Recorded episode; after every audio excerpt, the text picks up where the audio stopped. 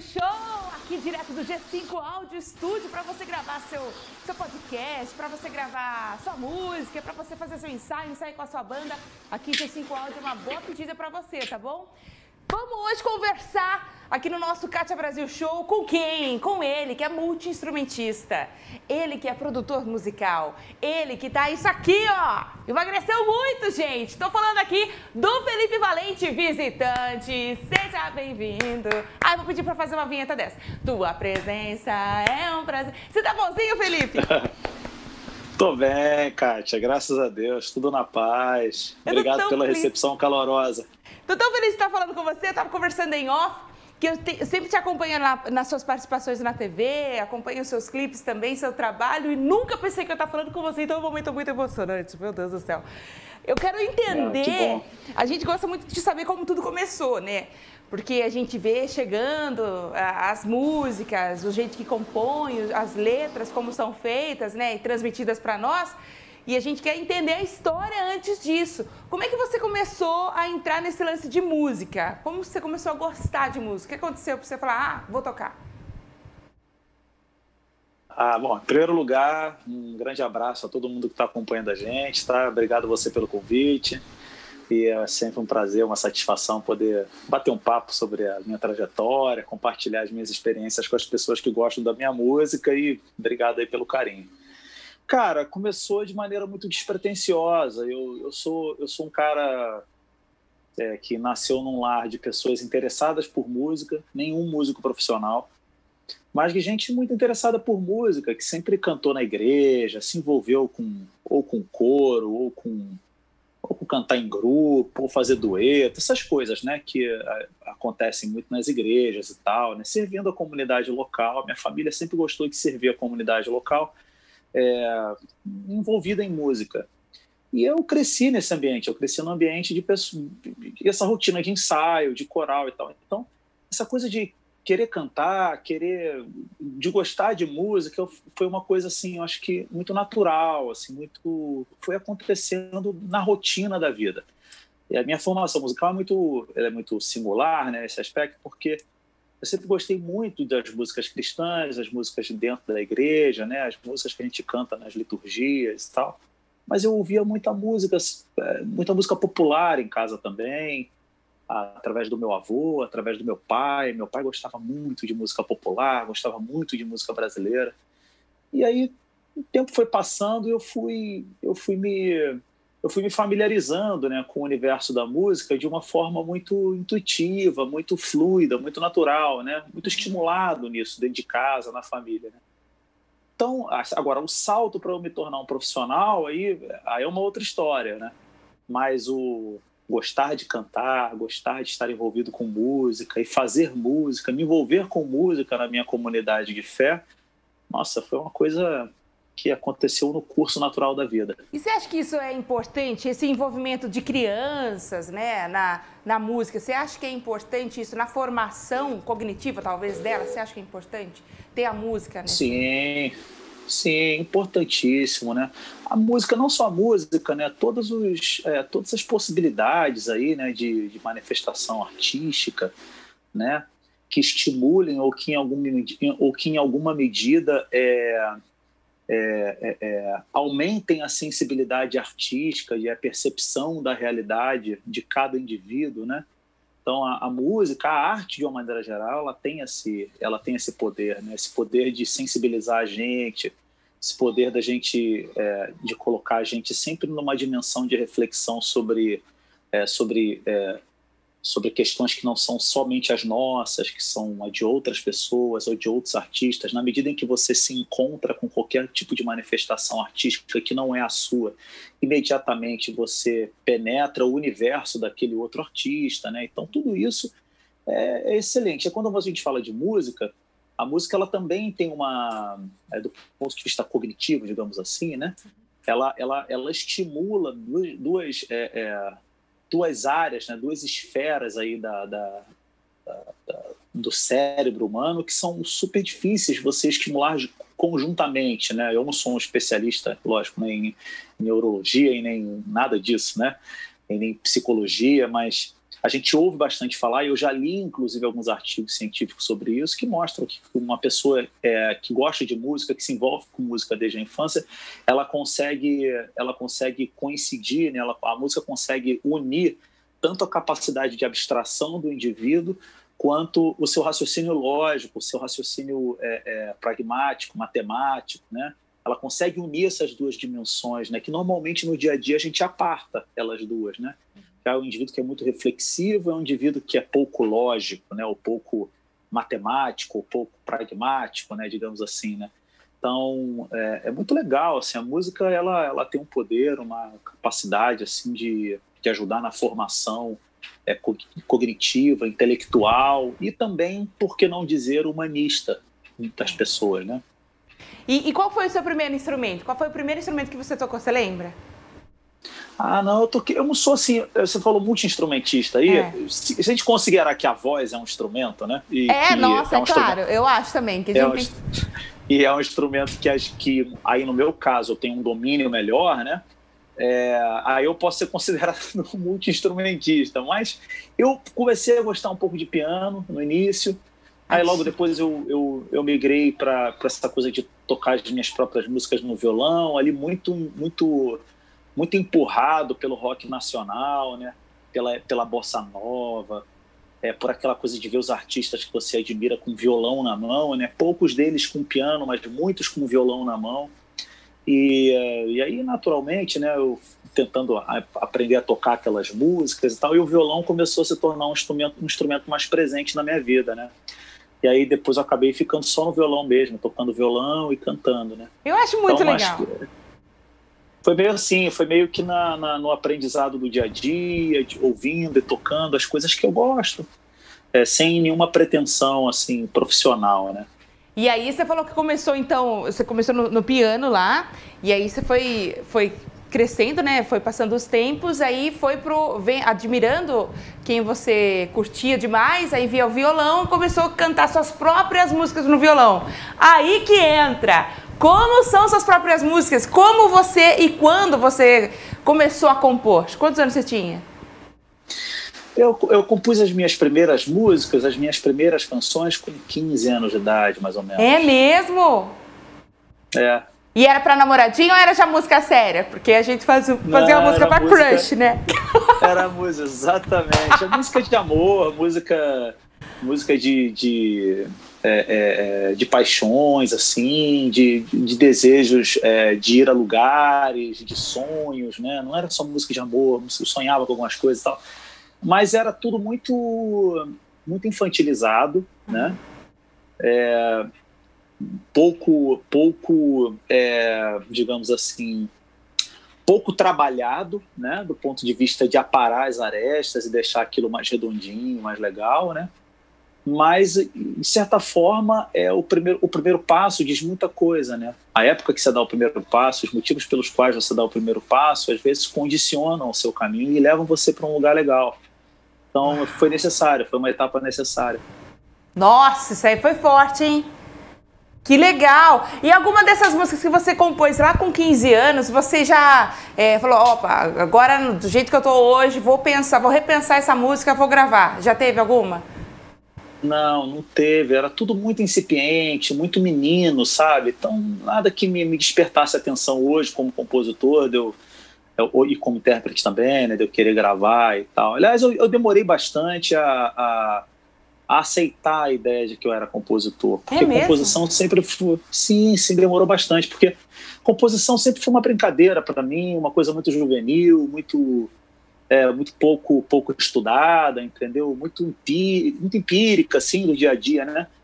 Porque voz, por exemplo, eu, eu cheguei a estudar um pouco mais, eu, eu, eu sou intérprete de, é, digamos assim, com um pouco mais de controle, de domínio do que eu faço, né?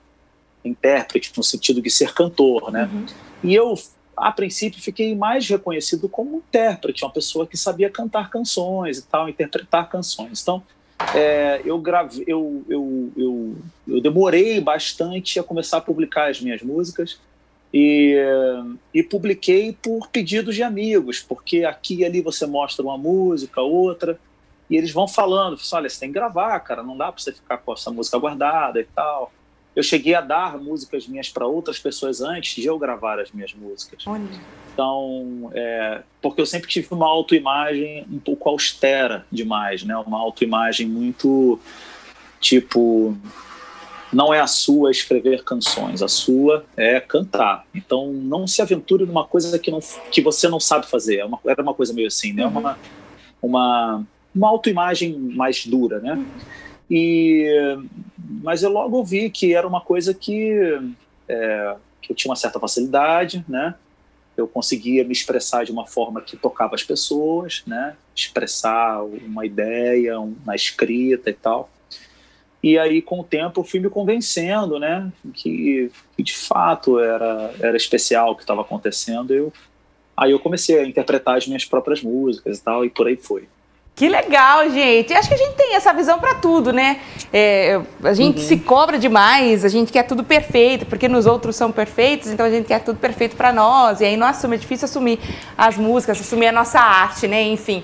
É, quando você é falou verdade. que resolveu então levar. Trazer a música para fora, né? Do, do seu canto, dos seus amigos, do seu círculo de amizade, começou a gravá-las, então, ou até quando chegou na parte da profissionalização que você disse. O que, qual foi a reação da sua família? Falou, não vai fazer isso, menina, você vai, vai estudar, vai fazer alguma outra coisa? Teve algum tipo de, não, não vai fazer isso? Ou sempre teve apoio da família?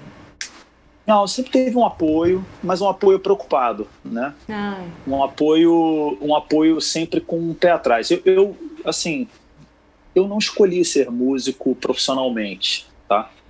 É, e também do ponto de vista intuitivo, de gostar de música, eu também não escolhi. Foi uma coisa que foi acontecendo. Mas profissionalmente não foi uma decisão é, racional. A minha decisão racional foi por uma outra profissão. Eu, fiz, eu estudei direito, eu, eu, eu tinha uma outra. Eu, eu, queria, eu queria seguir uma carreira acadêmica, eu queria ir para outros lugares, fazer outras coisas. Eu nunca gostei da ideia de trabalhar profissionalmente com música, uhum. principalmente trabalhar profissionalmente com música dentro de um universo religioso e denominacional, como é o meu caso. Né? Então eu, eu, eu sempre tive muitas reservas, pelas dificuldades que isso impõe, pelo. É, é, é, por eu ter outras aspirações, outros sonhos, enfim. Uh, mas foi assim. É, eu, eu, cara, é meio, é meio complicado porque eu acho que as contingências da vida vão te empurrando para um determinado lugar. Aí chega uma hora que as coisas que você sonhou para você, que você quis e que você almejou, você vê que elas vão se tornando distantes, não porque você errou, porque erraram com você, ou porque você escolheu necessariamente aquele caminho, mas porque as condições foram compelindo você, né? Uhum. E isso aconteceu na minha trajetória. Então chegou um momento em que eu entendi que e, aí tem um aspecto de cosmovisão, né, de, de, é, de fé, que é eu teve um momento que eu entendi que Deus estava me levando para aquele lugar, entendeu? Uau. E aí eu eu percebi que eu sentia no meu coração que que Deus estava me chamando para eu trabalhar com música e música cristã. Porque eu poderia trabalhar também com uma outra música. Poderia. Poderia trabalhar com uma música cristã, que eu digo assim, do universo do, do da, da, de, um universo, de um universo confessional. Né? Uhum. Mas eu poderia trabalhar com, com, música secular, que a gente chama assim, né? cantar músicas românticas. Então, poderia. Eu continuaria sendo cristão, continuaria sendo um homem de Deus e tal. Mas eu entendi que Deus estava me, estava me condicionando, me levando para esse lugar, sabe? E eu e eu atendi, vim e, e, tô há 23 anos de carreira, né? Uou. Então, gente, são 23 anos. Mas eu, mas não foi uma decisão muito racional, assim, muito as minhas decisões racionais sempre me levaram para um outro lugar, que não que não música. A música nunca foi meu sonho. Nossa, que legal, gente. Então falando hoje aqui com o Felipe Valente. Agora uma pergunta para todas as perguntas, né? A gente tem aqui para fazer para você. Como que você começou aí no, no negócio de produção musical? Você é um baita de um produtor, pelo amor de Deus. Ah, Como é que você despertou essa veia? Ah, vou produzir uma música hoje, vamos ver o que, que vai dar. É, eu, sou, eu sou um produtor é, recente, né? Aprendi a produzir e a, a mergulhar no universo da produção musical com a minha esposa.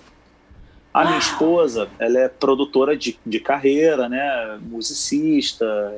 Aí sim, a minha esposa tem uma formação técnica é, muito é, é, muito sólida em música, né? Suzane fez duas faculdades de música. Suzane tem um, um curso de bacharelado, um outro curso de, de piano, um outro curso de licenciatura em música, em duas universidades diferentes. Tinha uma perspectiva de seguir uma carreira acadêmica também. Por um acaso, ela caiu dentro de um estúdio um dia na vida dela, foi se apaixonando por aquilo, foi se envolvendo. É, é, esse trabalho dela de produção, de escrita de arranjo foi é, ganhando corpo e quando ela viu, ela também ela já estava nesse universo e, e acabou que ela seguiu o caminho como uma produtora. Quando nós começamos a namorar, nós, antes de nós namorarmos, nós trabalhamos juntos por uns oito anos. Nós éramos colegas de trabalho, a gente, ela, ela me contratava pra, eventualmente para projetos aqui e ali. Né? E quando a gente se juntou, que a gente casou, né, foi namorar e depois casar, é, eu já tinha uma carreira, uma carreira artística é, estabelecida e ela já era produtora, então quase que natural que, que a gente se que a gente começasse a trabalhar mais junto, ela produzindo o meu produto, meu trabalho, me produzindo como produto artístico. E foi aí, foi dentro desse contexto que a gente elaborou o disco FV, que é aquele disco de 2009, que foi um disco é, que foi um disco feito por mim, por ela, e foi ali que eu de fato botei a mão para produzir e comecei a me fascinar com a ideia de ser produtor. Né? Eu não sou um produtor porta para rua, né, digamos assim, o cara que vou venham que eu vou produzir o seu trabalho, sou um produtor de artistas e tal. É, eu não tenho condições, gostaria, mas tem, não tenho condições nem tempo de fazer isso. Mas os meus projetos eu faço questão de produzir. Faço questão de produzir. E já produzi de alguns amigos aqui ali, mas no geral eu não produzo. Quem produz mais porta para rua mesmo é a Suzane. E, mas eu aprendi, tudo que eu aprendi em matéria de produção, é, em matéria de organização de um projeto, pensar um projeto, foi com a minha esposa. Minha esposa é muito mais, muito mais competente e, e habilidosa e, e é, ela foi, de fato, minha professora. Me ensinou tudo que eu sei. Ai, que coisa mais linda. Você que produziu a música do Luz, não foi? O Cabelo Bom? Não, quem produziu foi o Queiroga. Queiroga, maravilhoso também. Eu tava vendo algumas músicas que você, que você fez. Como é que é as ideias, assim? O, o que que, o que pensa um produtor? O que que você... Quando, até nas suas próprias músicas, quando você vai produzir alguma coisa, o que que você imagina? Sei lá, a gente tá falando, eu imagino eu sentada no sofá tomando café com você, né? É assim, a minha visão de comunicadora. E como que é a visão de um produtor quando ouve uma determinada música? Quando ouve o worship, por exemplo, como que você tira o worship do worship e coloca numa coisa que dá para você ouvir sem chorar em posição fetal? É, quando a gente está falando, é, quando a gente está falando das, é, de um chamado cantautor, né, que é alguém que compõe as próprias músicas, e que canta as próprias músicas, né? Canta as suas músicas e, e ele também vai produzir essas músicas, né? Que é o meu que seria o meu caso, né? Quando é assim, normalmente quando você está escrevendo, mas eu acho que isso acontece com outros compositores também. Quando você começa a escrever uma canção e quando essa canção começa a ganhar forma, ela começa a ter uma estrutura já mais delimitada, né? Do que vai ser uma estrofe, se essa estrofe tem um A, ou se é um A e um B, né?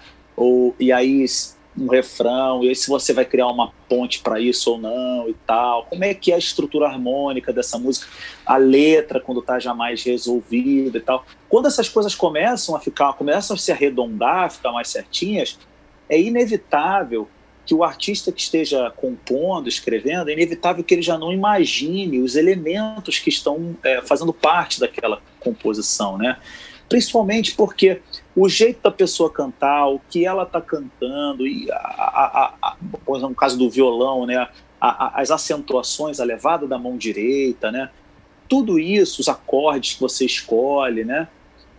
O andamento, tudo isso meio que te empurra já para uma cara, para um, um, um lugar estético que vai fazer você já é, imaginar as escolhas que você vai fazer, né? Ah, que legal. Então, assim, no meu caso, é, é um pouco, digamos assim, ao mesmo tempo que é bem difícil, é, porque porque tá tudo meio que vindo na minha mão, então é um trabalho grande, é um pouco mais fácil no sentido das escolhas, entende? Porque eu já meio que componho condicionado para um determinado lugar. Quando eu estou terminando uma canção, quando eu estou deixando ela já redonda, ela, ela já me dá todas as dicas de para onde ela tem que ir. A Suzane me ensinou uma coisa que eu nunca mais me esqueci. Ela disse assim, Felipe, a música, quando ela é boa, quando ela está bem escrita, quando ela é bem interpretada, quando, quando ela, a estrutura dela está bem encaminhada, normalmente ela já dá quase todas as dicas de para onde o, o arranjador e o, e o, e o produtor vão, é, vão levar aquela canção. Ela já, ela já te dá dicas claras, né? Ela te mostra para onde ir. A música ela tem um pouco de vida própria nesse aspecto, né? Uhum. Ela tem um DNA, ela tem uma identidade que empurra ela para um lugar. É lógico, às vezes de um samba vira uma bossa nova, de uma bossa nova pode virar um pop, por que não, né? A gente pode às vezes é, é, é, é, fazer essa elasticidade né, estética, né, levar uma música que tem uma linguagem específica para um outro lugar completamente diferente. É possível, por que não? Mas normalmente, quando você escreve a canção, a maneira como você escreve, compõe, canta e, e faz o encadeamento de acordes ali, ela já te joga para um lugar, né? Então acho que no meu caso está muito mais relacionado a esse processo, o arranjo ele é um pouco o arranjo e a produção, ele se torna um resultado é, de um produto principal, de uma matriz principal, que é o caminho de composição, é o processo de composição. Uau, sensacional, gente! Felipe Queiroga, Felipe Valente, desculpa, fiquei com o Estevam Queiroga aqui, sai! Felipe Valente aqui no nosso Cátia Brasil Show. Vamos lá para um break, daqui a pouquinho a gente volta. Vou tomar uma água, daqui a pouquinho a gente volta. Vamos falar agora sobre cuidados com a saúde. Cuidar da saúde não tem espaço, não tem hora, não tem lugar. E seja em casa, academia ou box, a Gorilla Force é perfeita para você. Na Gorilla Force você encontra a linha completa de dumbbell, kettlebell, anilhas, barras, caixas pliométricas e tudo isso à pronta entrega. E o melhor de tudo, gente, condições de pagamento e precinho de fabricante para você. Olha que demais! Não perca mais tempo. Corre agora mesmo para o site gorillaforce.com.br e as redes sociais, o arroba gorillaforce.store e tome as rédeas da sua saúde de volta. Vem pro nosso bando, vem pra Gorilla Force. De volta aqui, eu tô convidando já o Felipe Queiroz para vir aqui em Araras para tomar um chá com a gente. Chá não, né? Um suco, um sucão, alguma coisa assim. Ô Felipe, como é que, como, como é que você compõe? O que, que você. Você falou todo o seu processo criativo aí, até pensando no cenário musical, né? Mas as, as letras, como elas aparecem? Você vê o, o, seu dia e.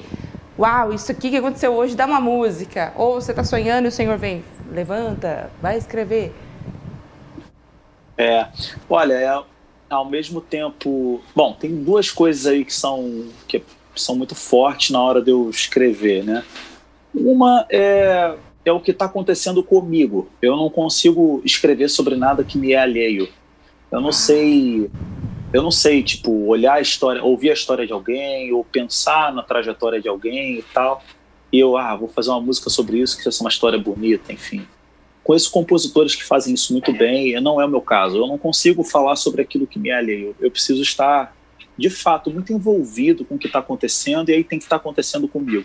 Uhum. Até mesmo histórias bíblicas, assuntos bíblicos sobre os quais a gente, sobre os quais eu, eu já escrevi, já me debrucei e tal, eles são resultado de um encontro meu contexto bíblico e causou em mim algo e a partir da minha experiência eu estou elaborando ou reelaborando aquilo que está escrito no texto bíblico e aquilo vira canção, entendeu? Então tem que estar tá acontecendo comigo, né? Essa é a primeira coisa.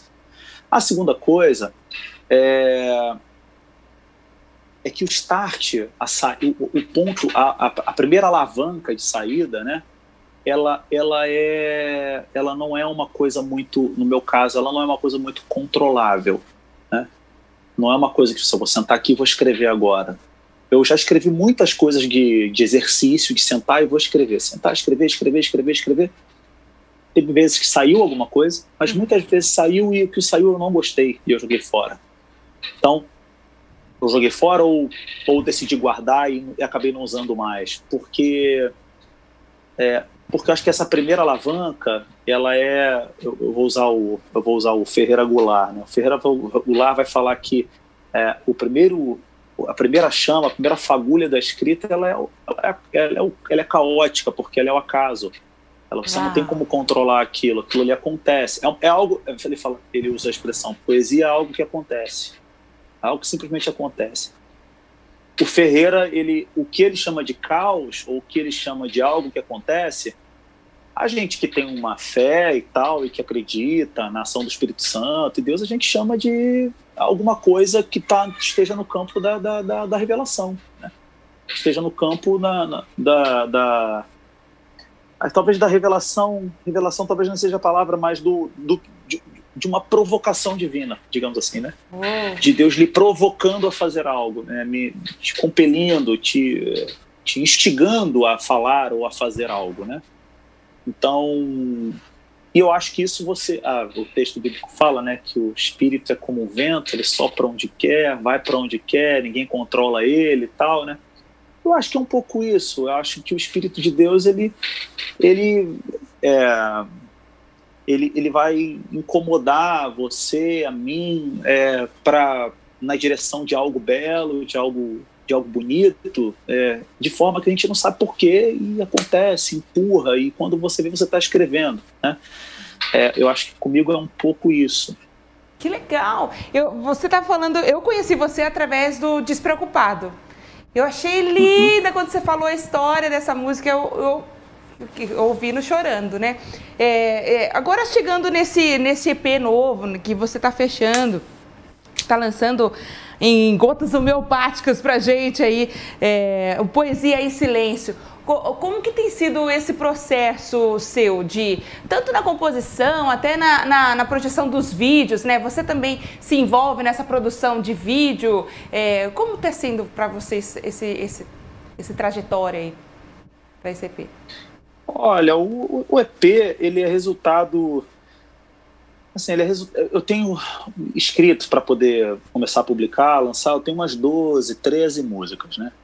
E o EP, é, ao invés de lançar as 12, 13 músicas de uma vez, eu decidi separá-las em, em, grupos de 5, aí, 6 músicas, né?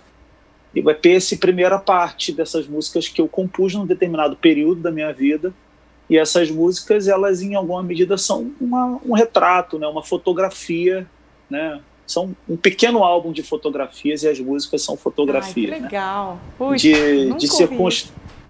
de, circunstâncias diferentes da sua vida e aquilo ali reunido num. Lembra daqueles albinhos de fotografia pequenininhos, quadrados, assim, uhum. né? Geração nova não sabe o que, que é isso, mas eu, eu revelei muita. Eu revelei eu muita foto. Abri, estraguei né? filme, é eu revelei muita foto, né? Levar o filmezinho e tal, os caras revelam, e vinha lá e tinha umas que vinham queimadas, né? Vinham ruins e tal, você ficava chateado. Pô, não deu certo e tal. né? É é, mas é, aí eu me lembro que a gente comprava lá na, na, na, loja de fotografia aquele albinho quadrado assim, né, com os, com os plastiquinhos, e colocava as fotografias dentro dos plásticos e tal, organizava elas.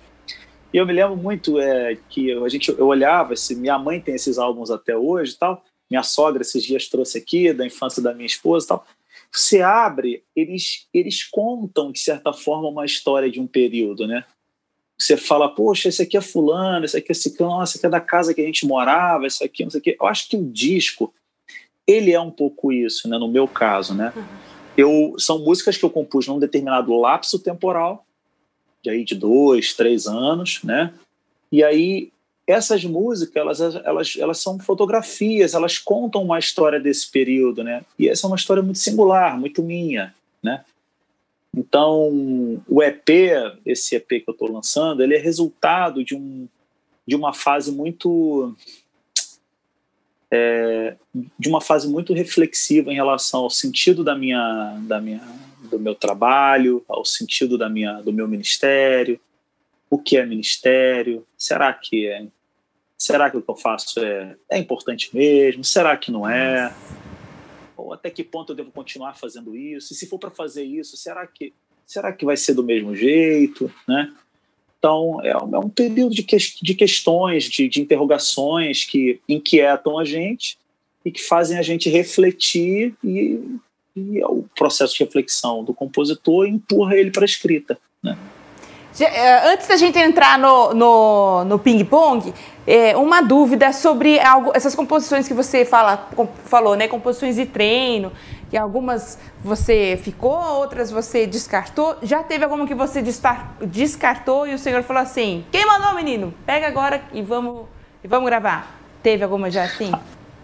Acontece, acontece muito. Muitas músicas que, que eu publiquei, que estão prontas, elas são resultado de uma escrita. Eu tenho o meu processo de escrita, ele é muito lento.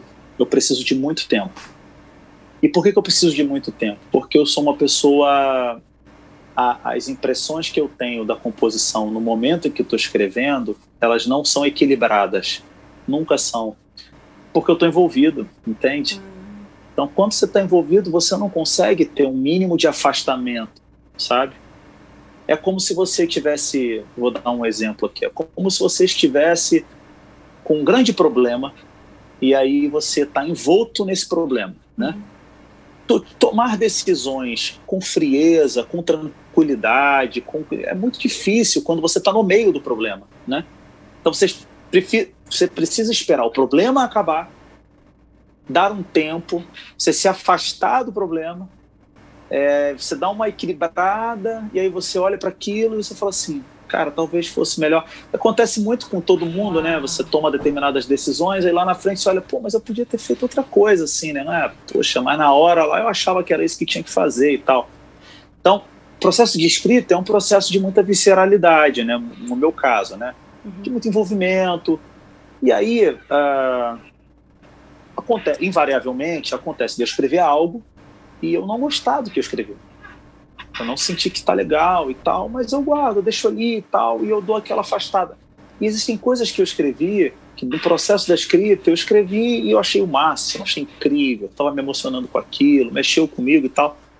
Invariavelmente, mais na frente, passando de repente duas semanas, três, um mês, você retorna ao mesmo fragmento ou aquilo que você está escrevendo e às vezes as coisas que você nem gosta muito, você acha que você está dando bola, você começa a ver um brilho diferente naquilo, você começa, cara, isso aqui é interessante, não é tão ruim assim, né? Eu estava com uma imagem muito distorcida e tal.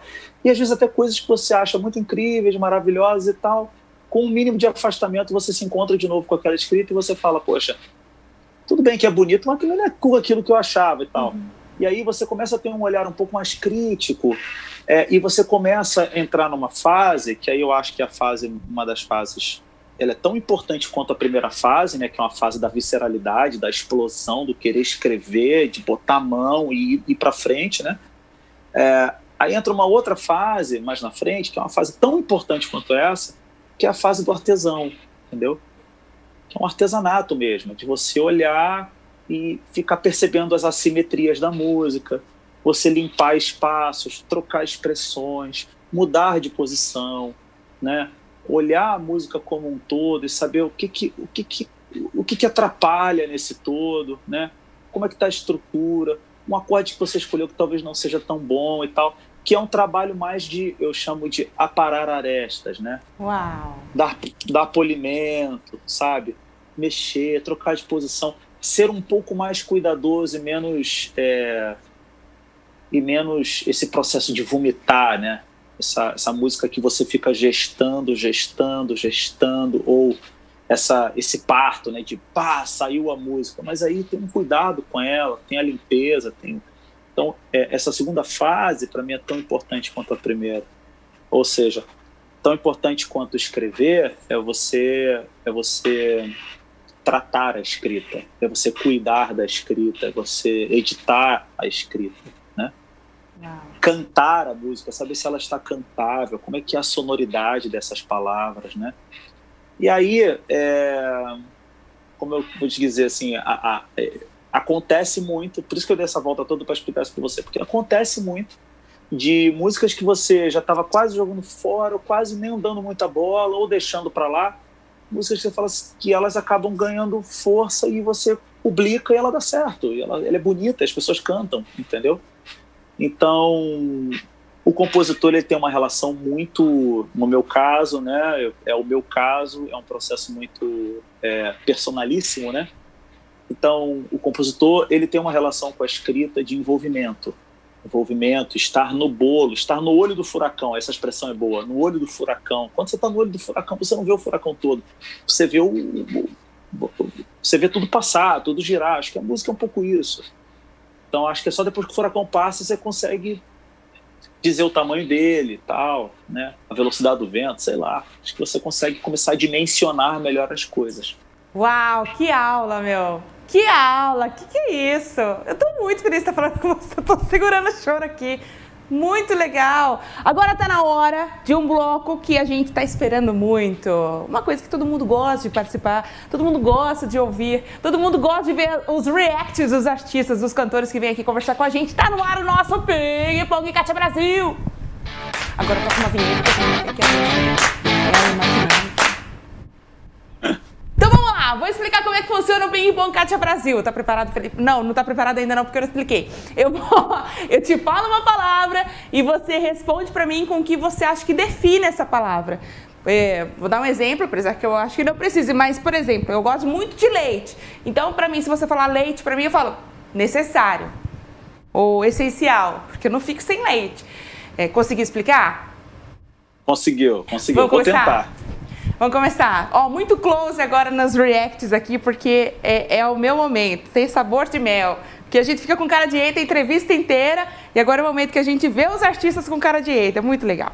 Obrigada, senhor. vamos lá, vamos começar ah, o nosso Ping Pong Cátia Brasil com a primeira palavra que é família. Família? Família Porto Seguro. Uou! Música! Só uma parte de mim. Um pedaço. Reversos. Os versos.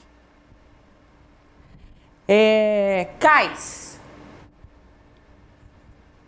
Saudade. Uou. FV. Pecador. É, arte. Insuficiência. Alvo.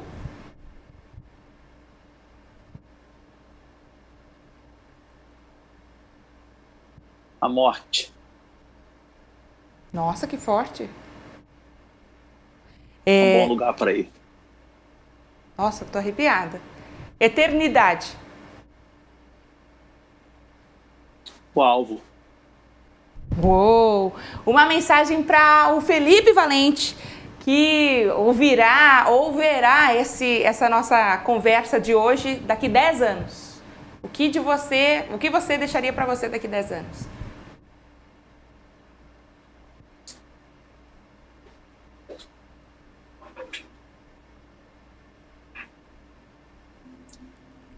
Boa pergunta.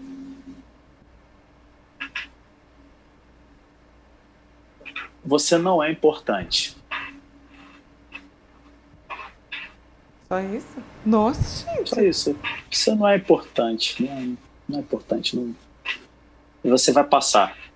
Que bom que você vai passar. Nossa, Felipe, que forte isso. A gente, a gente, passa, né, é, cara? Se a gente tem essa mentalidade, a gente, a gente não, não não, não, não, gira a nossa arte, né? Ou, ou, o trabalho que Deus confiou na nossa mão, a gente não trata de uma forma comum, né? Acho que se a gente tem essa mentalidade. Eu acho, legal. eu acho que eu acho que um dos ingredientes para a generosidade é você não se dar tanta importância, você não se levar tão a sério, né?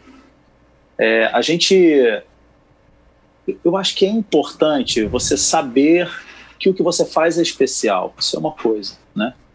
Outra coisa é você se colocar num lugar de importância que não é o seu, que nós somos muito mais parecidos do que a gente imagina, né? Então, eu acho que a ideia de, de que nós somos todos muito iguais, muito parecidos, né? E que as diferenças que existem entre nós são diferenças é, simbolicamente, socialmente, economicamente construídas pelo próprio homem, né? E que isso não tem nada a ver com Deus eu acho que na medida em que isso vai, vai se sedimentando mais na nossa consciência, mais e mais a gente vai atribuindo pouca importância para a gente, né? Para você, eu, eu, sou tão importante. Eu não sou tão importante assim. É, esses dias eu estava numa rádio, uma pessoa perguntou para mim qual é o legado que você quer deixar, né? O que, que você, que, que você, como você quer ser lembrado no futuro? Eu pensei bem, eu não quero ser lembrado por nada, nem por ninguém, entendeu? É, eu quero, eu já estou deixando para a humanidade meus filhos. Se a vida natural for do jeito que a gente imagina, eu vou morrer antes deles e eles vão continuar aqui na Terra. Quer dizer, é, se eu já estou deixando meus filhos, o que, que as pessoas querem que eu deixe a mais? Música? Eu quero que as pessoas esqueçam que minhas músicas foram compostas, escritas, esqueçam que eu existi. E eu quero que elas, meu, que elas tenham coisas novas, melhores, mais bonitas e mais importantes. Sabe? Poderia elencar para você uns 20 autores incríveis que marcaram a história da humanidade. Provavelmente as pessoas que estão ouvindo a gente não sabem de quem se trata, não conhecem, entende? Se essas pessoas foram esquecidas, não são mais relidas, não são vistas, eu vou querer ser revisto, lido, ou, ou, ou que minhas palavras sejam, como diz Oswaldo Montenegro, ouvidas como prece e repetidas com fervor. Eu não quero nada disso. Eu quero que as pessoas esqueçam que eu existi, sigam suas vidas que sigam suas vidas felizes, ouvindo coisas novas e melhores do que as que eu fiz. É isso. Gente, eu lembrei daquele versículo lá que viver é Cristo. Não. Viver é lucro? Não, viver, é viver... é Cristo e morrer. Não. Eu sempre confundo. Viver é Cristo é... e morrer é lucro, né? É, cara. É, cara. A gente vai acabar, vai morrer, bicho. E ninguém vai se lembrar, mano. E é assim mesmo. É assim mesmo. As Ai, pessoas passam. Assim, a, a, gente, do ponto de vista individual, assim, a gente tem o seu valor, claro, valor do sentido, no sentido de afetividade, familiar. Lógico, eu sempre vou lembrar do meu avô. Meu avô é uma pessoa que marcou a minha história, marcou a minha trajetória, eu sempre vou lembrar dele. Mas eu lembro dele em momentos como esse, de vez em quando. Uhum. Porque no meu dia a dia, todos os dias, tudo que eu faço, eu vivo como se meu avô, não, não, uhum. sabe, não, não pesasse mais, entendeu? Então a gente, a, a, a vida tá aí para ser vivida, para seguir, cara, entendeu? E as pessoas que a gente ama, que se foram, e a gente vai continuar sentindo saudade, mas elas passam. Porque eu passo, você passa, porque o ser humano passa. Ah, né? que lindo. E, e, ainda bem. E ainda bem que passa. Já pensou se eu continuasse? Mano, eu sou infernal, cara. Eu sou uma pessoa super difícil. Não acredito. É, pô, a gente é difícil pra caramba, mano. O ser humano é terrível. Imagina. Ai, Deus. Mas é sério. Imagina a eternidade com uma pessoa cheia de defeitos. Porra, não dá, cara. Não dá, é insuportável. Insuportável. Morri com farofa agora. Não, mas eu acho que isso aí é uma coisa que a gente tem que ligar mesmo, né? A gente tem que saber, é o lance de saber quem você é, e aí então saber seu destino e, e se comportar para que o seu destino seja cumprido, né? Muito legal. Eu amei muito conversar com você, eu quero te dar um abraço. Me dá um abraço aqui. Valeu. Ah, me dá um abraço aqui que eu tô te abraçando aqui na parede. Obrigada por ter vindo aqui no nosso programa. Deus te abençoe demais. E um beijão para você e para sua família também. Parabéns. Sorte Valeu. incrível. Obrigado pelo carinho. beijo para todo mundo aí que assistiu. Foi um prazer estar com vocês. Sensacional, gente! Felipe Valente aqui no nosso Cátia Brasil Show. Tô encerrando aqui, lembrando você, cuidado com o que você planta, plantar opcional, colher obrigatório. Aí não reclama, hein? Deus te dá a oportunidade hoje de escolher uma boa semente. Capricha na escolha aí e vai ser feliz, pelo amor de Deus. Vamos encerrar o nosso programa hoje ouvindo Caso Pensado. Esse clipe tá maravilhoso. Vamos lá acompanhar agora. Um beijo para você aí de casa. Um beijão para você aí, Felipe. Vem mais vezes. Valeu. Valeu, foi um prazer. Beijo para vocês, hein? Obrigada por ter vindo, querido. Até a próxima. Valeu, tchau, tchau.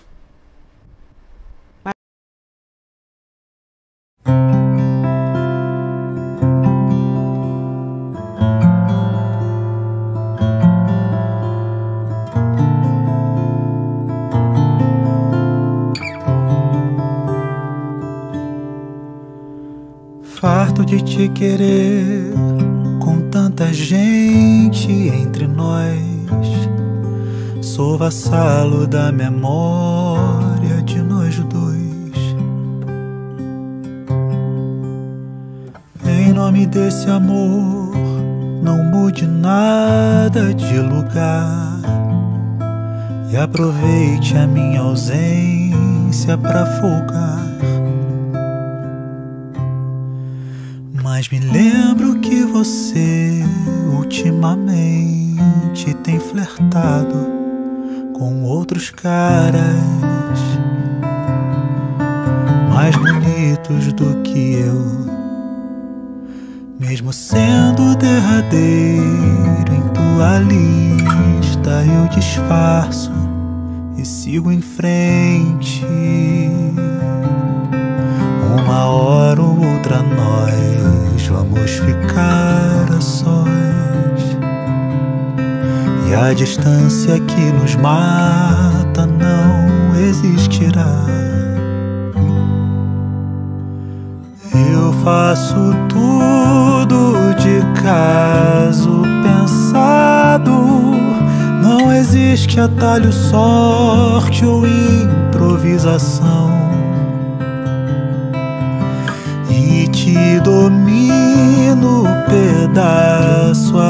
Pedaço, até que não haja mais distância entre nós. Teu sorriso e teus olhares já não são mais meus. Mas se roubo teu juízo, posso ter você.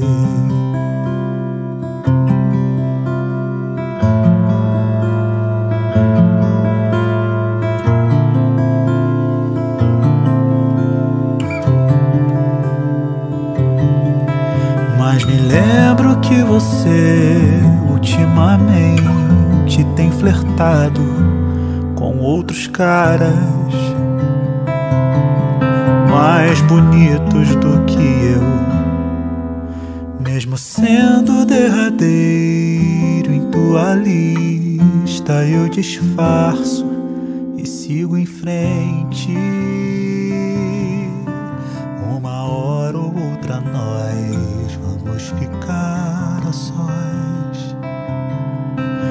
A distância que nos mata não existirá.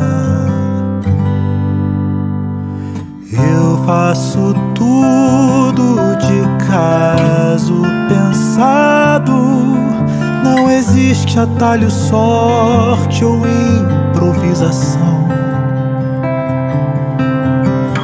E te domino pedaço a pedaço, que não haja mais distância entre nós.